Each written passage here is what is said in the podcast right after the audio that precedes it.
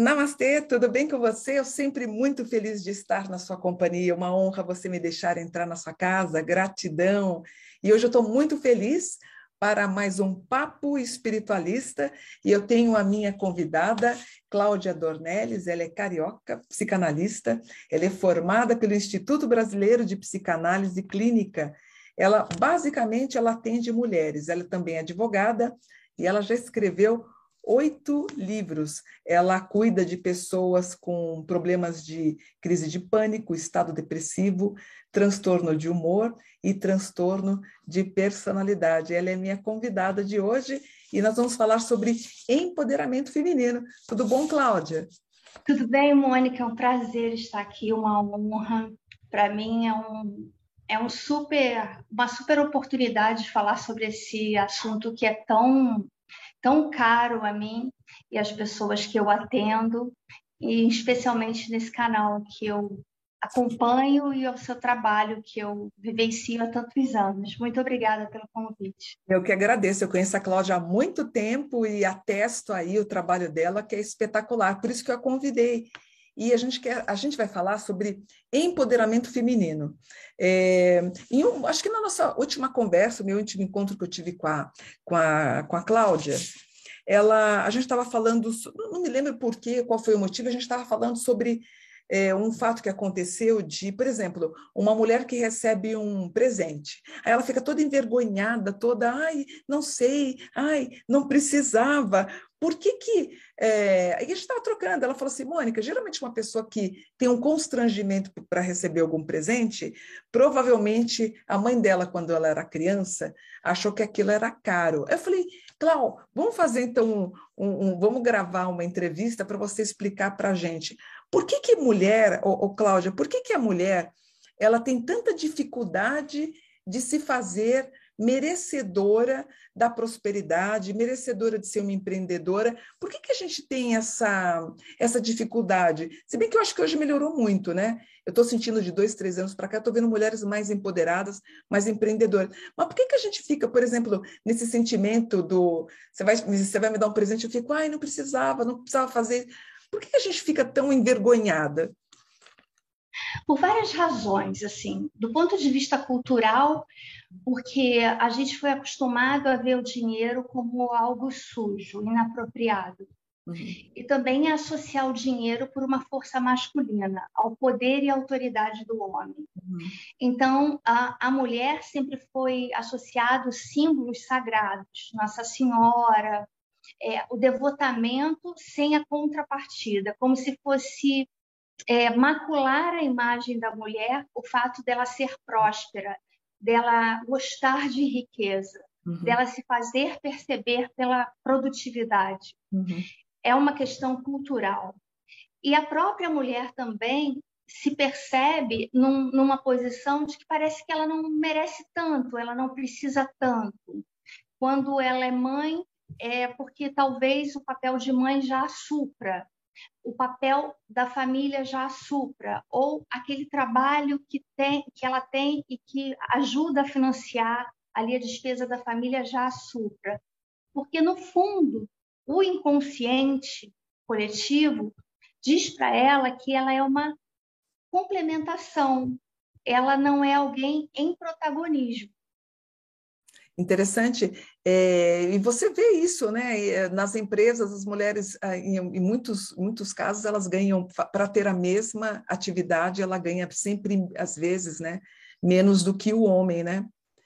Então, fala para mim, é, é, Cláudia, por exemplo, como é que você vê hoje a questão de como é que, como é que nós podemos é, nos empoder, ter esse empoderamento? Como é que eu faço para ganhar, é, pelo menos, ter uma equivalência com o homem? Qual que é a minha atitude? Você acha que começa pelo menos, por exemplo, no fato de uma entrevista de emprego, isso pode, uma má entrevista de emprego pode já fazer com que diminua meu poder de salário? Eu acho que já, já começa de você perceber-se como alguém que é competente para sair da inércia. Uhum. eu acho que começa antes de você chegar nessa entrevista. Começa no movimento, na ação. Porque a intenção é muito importante, mas a intenção sem o movimento ela é morta. Então, eu penso que começa na sua conscientização de que você precisa agir e que você é merecedora de sair daquela posição. Para que você chegue nessa entrevista sabendo que você é legítima para ocupar aquele cargo, que você tem legitimidade para isso. E para empreender, muitas mulheres estão empreendendo na faixa dos 50 a mais, 60 a mais, e elas não se dão conta, muitas vezes se perguntam o que é que elas vão fazer para ganhar dinheiro. E eu digo para as minhas pacientes: olhem, por exemplo, as páginas que vocês mais seguem, os artesanatos que vocês mais admiram. Olhem os assuntos que chamam mais atenção. Uhum. Essas páginas, e essas pesquisas que vocês fazem entregam aquilo com que vocês têm afinidade. Uhum. Então, eu penso que a mulher, quando ela, ela se sente é, é, valorizada por ela mesma, ela se sente legitimada, ela já chega numa, numa entrevista ou ela já chega com uma ideia para participar, a família, ela já chega pronta. E aí precisa ter um autoconhecimento, que aí vai, vai ser a diferença do autoconhecimento para o desenvolvimento pessoal. Então, você... Essa é a grande diferença. É, você comentou agora das mulheres de 50 a 60. Entendi, eu vou seguir a página, né? Fique atenta à página que você segue, eu entendi. Eu, eu quero voltar um pouquinho mais na menina, na, na adolescente. Quem é que tem o poder mais de empoderar aquela filha? O pai ou a mãe? Por exemplo, para aquela garota de 14, 15, 16 anos, ela vai entrar numa faculdade, pós-faculdade, ela vai procurar um primeiro emprego. Quem é que faz todo um, um, um, sabe, um trabalho de bastidores? Quem é que pode contribuir mais? Talvez o pai ou não é irrelevante? O pai e a mãe? Ou você acha que ela, que uma mulher, por exemplo, uma mulher que é mais empoderada, você vê, nossa, uma Anitta, um exemplo, acabei de me lembrar dela. Você acha que ela pode ter tido mais uma ação paterna ou isso é irrelevante? Não, não nunca é irrelevante. O pai é o limite, a, a função paterna ela é primordial, ela, ela é um símbolo, né? E, embora existam, e o Brasil está cheio de mães que criam os filhos sozinha, essa função paterna, do ponto de vista psicanalítico, ela não se supre, porque a função materna é a função materna e a função paterna é a função paterna. Mas quando se trata de uma adolescente, de uma outra mulher, me parece que é mais validado para ela aquilo que ela vê a mãe fazendo do que propriamente do que ela uhum. escuta a mãe discursando. Então, empoderar uma adolescente significa você agir da maneira como você gostaria de vê-la agindo quando ela tivesse a sua idade. Uhum. Então, se você fala, por exemplo, que um relacionamento que a sua filha está é tóxico, mas ela percebe que você se relaciona de uma maneira tóxica, não vai ter a menor validade para ela, uhum. porque ela vai compreender que o seu discurso não é concernente à sua ação, portanto, ele é morto. Isso vai se dar em todas as áreas da sua vida. O respeito ao dinheiro, o respeito à riqueza, é. aos elogios, às competências. Uhum. É muito bom ser próspero, é muito bom porque a prosperidade ela traz inúmeros benefícios. Você pode ajudar as pessoas da sua família, você pode ajudar ONGs, você pode socorrer pessoas que você ama, você pode ser útil, é, des, desmistificar o dinheiro com aquilo que se faz é, pecador é bastante importante. Isso me parece que começa na educação. É, eu acho que eu estou tentando. Você falou algumas coisas assim que começaram a fazer sentido para mim. Eu acho que empoderamento também, na minha opinião, tem a ver com educação, né? Porque é muito difícil você viver numa casa onde a mãe vai te chamar de banana, de inútil, de idiota, de você é uma, uma sei lá. É, não é assim que se consegue o empoderamento, né? Então a gente começa a ter problemas de baixa autoestima, eu acho que em casa, com uma mãe falando que você nunca vai prestar para nada, enfim, Quer dizer, tem muito a ver com isso. Como é que fica a título de sociedade, um, o Clau? Por que, que as mulheres elas, elas não conseguem enriquecer como os homens? Porque assim, você tem, se eu não me engano, a dona da, da, do Magazine Luiza, ela estava na lista dos bilionários, acho que, se não me engano, né, filha? Acho que ela saiu, inclusive. Parece que ela saiu dessa lista. Mas você tem uma mulher para 99 homens, né, numa lista de 100 pessoas. Por que, que para a mulher é tão difícil enriquecer? Fala para mim. Porque a mulher é criada, normalmente, a essa geração é dada uma exceção. Mas geralmente a mulher das outras gerações, incluindo a minha ali dos anos 70, você escutava culturalmente que a mulher ficaria rica ou se ela casasse bem, uhum. ela precisava ter um marido rico para ela enriquecer, Verdade. ou se ela nascesse rica. Então, é, de uma forma cultural, o dinheiro estava sempre na mão do homem. Uhum. Então, as meninas já cresciam no intuito de precisa, a minha filha precisa casar bem. Uhum. Ela precisa fazer um bom casamento. Um bom casamento não significaria propriamente um sujeito decente, um sujeito amável, um sujeito respeitoso, um sujeito leal. Bom casamento significaria um sujeito que lhe desse segurança financeira. Então, a mulher, desde casa, e faz todo sentido que você está falando, porque isso começa é, nos valores valores e princípios, e a palavra tem muita força. E essas palavras, esses princípios, esses valores e essas intenções que são colocadas desde o comecinho, quando a criança começa a receber informações, elas ficam ali intrincadas e elas moldam. E não é por acaso que vai existir uma Luísa para 99 homens. Uhum. Muito interessante. Então, a história da Luísa representa muito bem é, a maneira arquetípica como se coloca o dinheiro como um poderio masculino, assim como se coloca as decisões, assim como se colocam a autoridade, assim como se colocam toda espécie de limite. Uhum. Você, você acha, Clau, é, é, onde que a mulher ela é mais forte para empoderar? Talvez a título da psicologia, psicanálise, espiritualidade, um padrão talvez com alguma coisa como um exemplo. No que, que você acha que a gente é forte de empoderamento? Talvez até, é que não dá para fazer uma comparação, mas até mais forte do que os homens. A mulher é muito medicina. mais forte do que os homens emocionalmente. Emocionalmente, sim, medicina talvez, né? É, a mulher é muito mais forte emocionalmente. Uma mulher que se conhece, uma mulher que trabalha com, com todos esses tipos de cura, uhum. com todos esses tipos de terapias, com esses tipos de autoconhecimento, com tipos de terapias alternativas, porque ela tem intuição, ela tem competências e ela tem vivência, sabe, Mônica? Eu vejo pacientes minhas é, recomeçando aos 60 anos, estudando psicanálise, querendo ser psicanalista, é, e fazendo isso de uma forma muito leve, mas muito competente. Uhum. Essas áreas, elas primam por uma delicadeza, por uma escuta, por uma intuição, que elas são eminentemente femininas. E também o empreendedorismo, sabe? É, de uma forma geral, a mulher, quando ela quer, quer.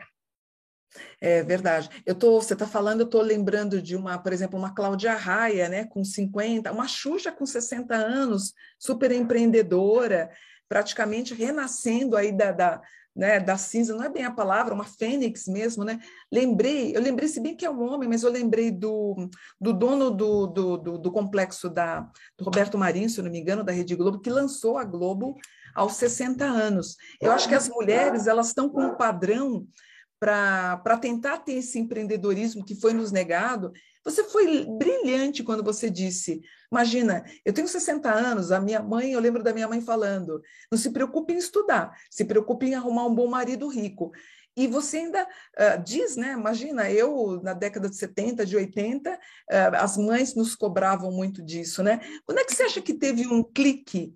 Quando é que foi? Você acha que é uma coisa mais recente que deu um clique da sessentona, falar, não, eu vou empreender? Quando é que você acha que esse clique está vindo? É, por exemplo, veio na minha cabeça os hippies de 1960, mas acho que não era tanto. Quando é que vem esse clique da mulher mais empoderada? De quantos anos para cá você está sentindo ah, isso? Eu acho que é muito recente, recentíssimo. Uhum. Eu, eu acho que a fala, o discurso é, é, vem de tempo, mas o clique mesmo vem de, sei lá, 10 anos. E as, as coisas acontecem da maneira mais efetiva e percebo que a pandemia nos trouxe o benefício, né? Se é que se pode falar em benefício, mas nos trouxe a oportunidade, né? A experiência da gente perceber o que estava fazendo diante da própria existência. Uhum, é verdade. E as, e as mulheres, elas se perceberam sem função. Uhum. Elas se sentiram disfuncionais dentro das suas casas, porque elas já não tinham os filhos para mandar para a escola, elas já não precisavam organizar a casa porque não tinham os horários dos companheiros, elas não tinham aquela, aqueles afazeres onde elas precisavam ali ficar gerenciando tudo, e elas começaram a se perguntar nos últimos três anos, tá, mas o que, que eu estou fazendo da minha vida e o que, que eu vou levar disso? É muito interessante. E aí, muitas mulheres começaram a procurar a terapia no sentido de entender. Eu, eu tive o caso de uma pessoa, Mônica, que me chamou muita atenção. Ela, ela parou no meio do supermercado, ela se separou na pandemia, ela me ligou e ela falou assim: Cláudia, eu não aguento esperar a hora da minha sessão, estou no meio do supermercado e eu não sei o que comprar, porque eu esqueci o que comprar para mim porque eu só pensava na lista do que o meu marido gostava de comer. É. Muita gente que está assistindo, ela está falando: meu Deus, eu só faço isso, eu só compro para o meu marido, para os meus filhos, eu nem compro as coisas para mim, né? Ô, ô, ô Cláudia, é, você, a gente falou da Xuxa, falamos da, da Cláudia Raia, é, falamos desse empoderamento. É, o que, que você acha que uma pessoa, por exemplo, na minha faixa de idade, que você já citou duas ou três vezes, os 50, 60 anos, eu estou com 60, que de repente ela separa, o marido separou, como é que ela vai se reorganizar? Uh, eu, eu, eu sempre indico para as minhas clientes que elas façam terapia, psicanálise, muitas pessoas que falam, ah, minha vida está dando errado porque fizeram um trabalho de magia. Eu falo, gente, tira esse trabalho de lado, procura um psicanalista, procura, geralmente eu faço, ó, procure uma mulher para te ajudar. Como é que a gente pode embutir na cabeça dessa mulher de 50, de 60, tão jovem, veja a Xuxa com 60 anos, como é que ela vai começar a dar o primeiro passo para ela se libertar e sair dessa inércia e desse medo? Às vezes ela não tem dinheiro, às vezes ela tem dinheiro. Qual que é o, é o primeiro passo? É fazer o quê? Ela vai ouvir tua entrevista e amanhã ela vai fazer o quê? Bom, ela pode, se ela tiver condições, ela pode procurar um profissional né? Um profissional de psicanálise, um profissional de terapia, aí tem uma diferença entre a psicologia e a psicanálise, basicamente porque a psicanálise é, é o estudo do inconsciente, uhum. enquanto a psicologia é o estudo do comportamento, então a psicologia se baseia no que está acontecendo aqui e agora, e a psicanálise se baseia nas repetições inconscientes que você trata uh, de uma forma que você não sabe muito bem por que, que você está repetindo.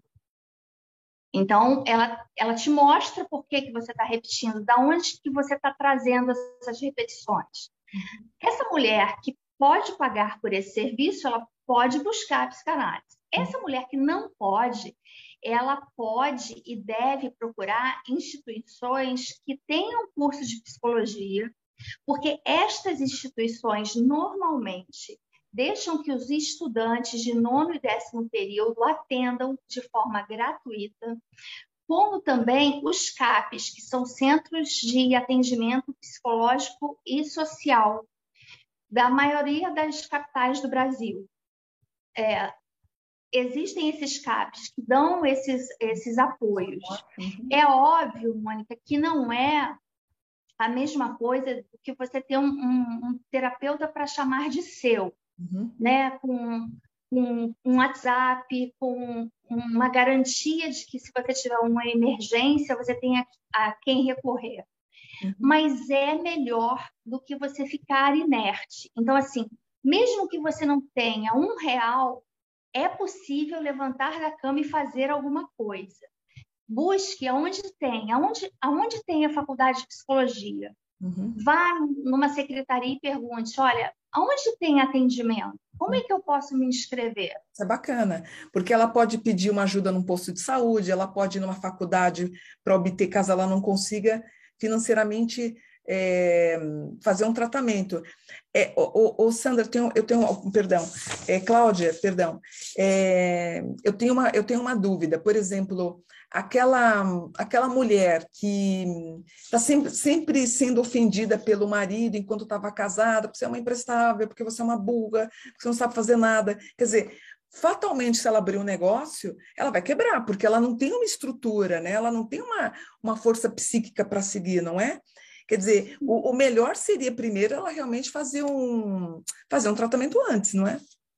É porque os, os nossos comportamentos, eles viram ações, eles viram atitudes. Nós tendemos a repetir de forma inconsciente aquilo que está tatuado na nossa alma.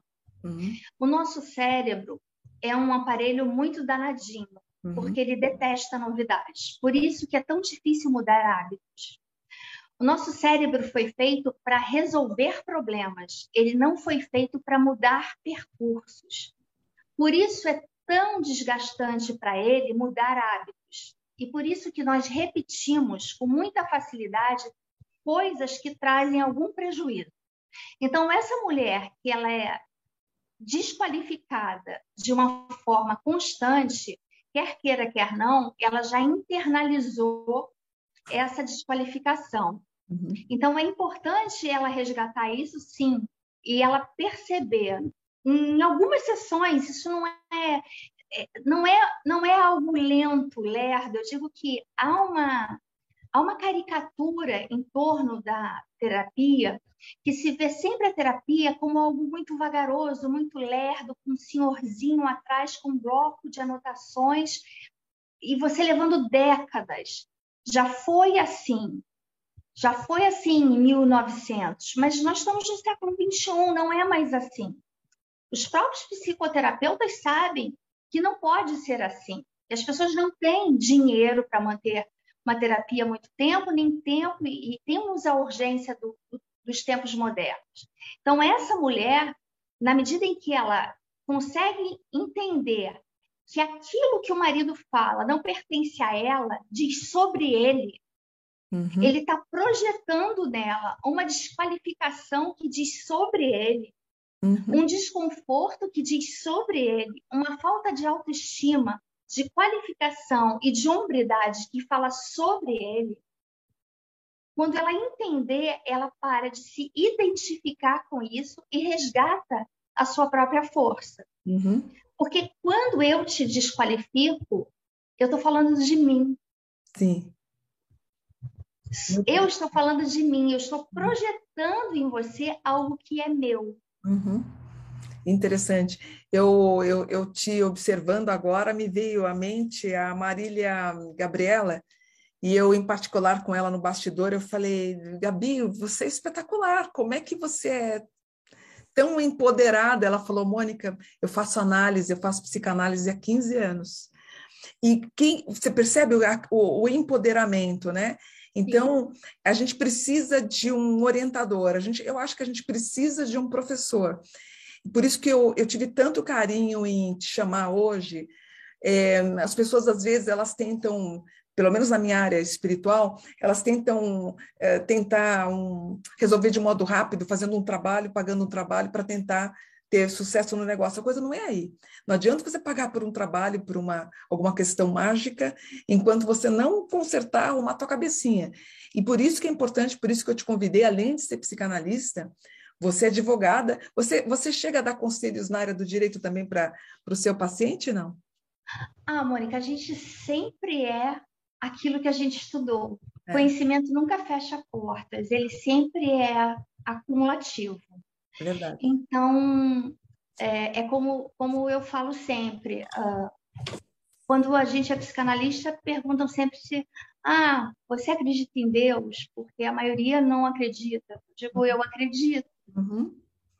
Então, é uma questão pessoal. Então, inevitavelmente, quando alguém vem com uma questão que é muito abusiva, é muito absurda, a advogada fala. Né? É, aquilo que eu sei sobre, sobre lei, bem, porque o conhecimento ele é sempre acumulativo. Conhecimento é instrumento de poder. Quando você fala sobre cabeça, é, eu vou completar 30 anos de psicanálise em janeiro. Eu comecei aos 19 anos. E você tem muita razão, assim. Quando você tem propriedade com a sua educação emocional, você tomba, mas não cai. Uhum. Ah, interessante. Você consegue, você consegue perceber aonde está a sua vulnerabilidade. Exatamente. Você sabe que eu estava tentando imaginar uma, uma pergunta, eu pensei em fazer essa pergunta para você. Como é que eu sei que, que eu sou empoderado ou não? Você acabou de responder, né? Como é que eu sinto que as pessoas, as mulheres estão perguntando, eu sou empoderada o suficiente para empreender amanhã ou não? Qual que é o primeiro sentimento que ela sabe? Que ela é empoderada ou ela não está empoderada? Tem gente que se engana. Qual que é a dica que você dá para a mulher se identificar? Poxa, então eu sou empoderada. Qual é a primeira coisinha que você falaria para ela? É exatamente isso. Quando ela pensa eh, nas adversidades e ela não se desespera. Ah. Ela não entra em desespero e ela não coloca no outro a solução e não culpa. coloca no outro a culpa. A responsabilidade é sempre dela. Uhum. Então, quando a gente assume a responsabilidade pela própria vida, não há desespero, pode haver tristeza, pode haver angústia, pode haver fracasso, mas a gente está no controle daquilo e a gente aprende com aquilo. E aí é uma pessoa que está pronta para fazer não só empreender, mas para fazer rompimentos afetivos, para fazer reescolhas, para mudar de cidade, de país, de casamento, de trabalho, de profissão. Quando você consegue compreender que você, custe o que custar, você tem condições de sempre recomeçar, porque você se conhece e você se abastece, você sabe quais são os seus pontos fortes, você está pronto. Magnífico. É, isso vale para todo mundo, né? Mas é especial que a gente dê essa atenção à mulher. Cláudia Dornelles, psicanálise sem frescura. Me dá os seus contatos para as pessoas, as pessoas vão querer te procurar. Me dá, me dá teu Instagram, seu e-mail. Arroba Cláudia Dornelles. Simples Arroba assim. Cláudia Dornelles com dois L's. Dois L's. Isso Arroba Cláudia Dornelles. Você está no, você tá no Tique? Não. No TikTok, não. Então, nós temos o Instagram, arroba Cláudia Dornelles com dois L's. Isso. É, eu e tenho eu... site, o meu site é também claudiadornelles.com.br. Tá bom. E como é que você, como é que você trabalha? As pessoas elas fazem a psicanálise com você pessoalmente ou você consegue fazer através da online? Online. Eu já trabalho online, é, Mônica, desde 2014. Muito bom, ótimo, né? Facilita bastante, né? É, desde 2014 eu percebi que isso facilitaria a vida das pessoas. Muito bom. Clau, é, é, para a gente encerrar nossa, nossa entrevista, qual é o conselho, qual é a cereja do bolo para o empoderamento feminino? Você fala, é, qual é o conselho final aí para esse empoderamento feminino? Aquela pessoa que hoje ela passou um dia ruim e amanhã ela fala: não, amanhã não passa, amanhã eu tenho que tomar jeito na minha vida. O que, que você falaria para essa pessoa? Amor não rima com dor. Tudo aquilo que te machuca não te leva adiante. Em tudo, né? Em tudo. Tudo aquilo que te fere não te leva adiante. Então, se você está num relacionamento familiar de parentesco, quer seja com mãe, com pai, com um avô, com uma avó, com filho, se tudo aquilo que dói que fere, que desrespeita, não leva adiante. E não traz prosperidade. Não traz prosperidade, porque uma pessoa magoada é uma pessoa que não se sente merecedora, consequentemente, é uma pessoa que não age. Uma pessoa que não age é uma pessoa engessada. Muito e bom. aí, entrando até num campo que você é mestre, uma pessoa que não vibra, é muito interessante. Tudo que te fere não vai te fazer prosperar, seja no âmbito uh, uh, do matriarca, do patri, da mãe, do pai, do filho. Então é muito legal esse conselho. Tudo que me fere, eu não vou conseguir prosperar. Dor não rima com amor. A, a gente tem que a gente tem que perceber que dor não rima com amor, independentemente de quem seja. Muito bom. Eu conversei, nossa, foi tão bom, meu Deus do céu. Gente, foi bom. Dor não rima com amor. Conversei com a Cláudia Dornelles. Ela tem a, o contato também no, no, no Instagram, né? Arroba Cláudia Dornelles com dois L's. E ela tem o nome, eu acho bacana dessa, psicanálise sem frescura. Ela faz os atendimentos online. Gente, é um, é um presente estar com a mulher. A Cláudia, que eu já conheço ela há muito tempo, nós somos amigas há muito tempo, e, eu, e a gente falando sobre empoderamento. Eu falei, Cláudia, eu queria tanto que você desse dicas de empoderamento, mas eu acho que você fechou tão lindamente com amor não é dor e vice-versa, quer dizer, um absurdo, né? Uma pessoa dolorida não vai prosperar. Então, é o primeiro conselho que a gente dá, que fecha a entrevista e procurem a Clau, uma querida, tenho certeza que você vai fazer, você vai ganhar muito. Eu acho que o autoconhecimento é para toda a vida. Ah, que bom, Mônica, eu agradeço muito o seu espaço, que para mim é um solo sagrado. Eu admiro muito a sua competência, o seu trabalho e deixo um abraço muito carinhoso e respeitoso a toda a sua audiência. Gratidão, gratidão. Conversei então com a Cláudia Dornelles, ela é advogada, escreveu oito livros, psicanalista e faz os atendimentos online para você. Vamos fazer contato com a Cláudia, a agenda dela lotadíssima, ela abriu essa sessão hoje para conversar com a gente. Uma honra ter você aqui no Papo Espiritualista. Namastê, gratidão por um dia de luz. Eu vou me despedindo então. Cláudia, gratidão.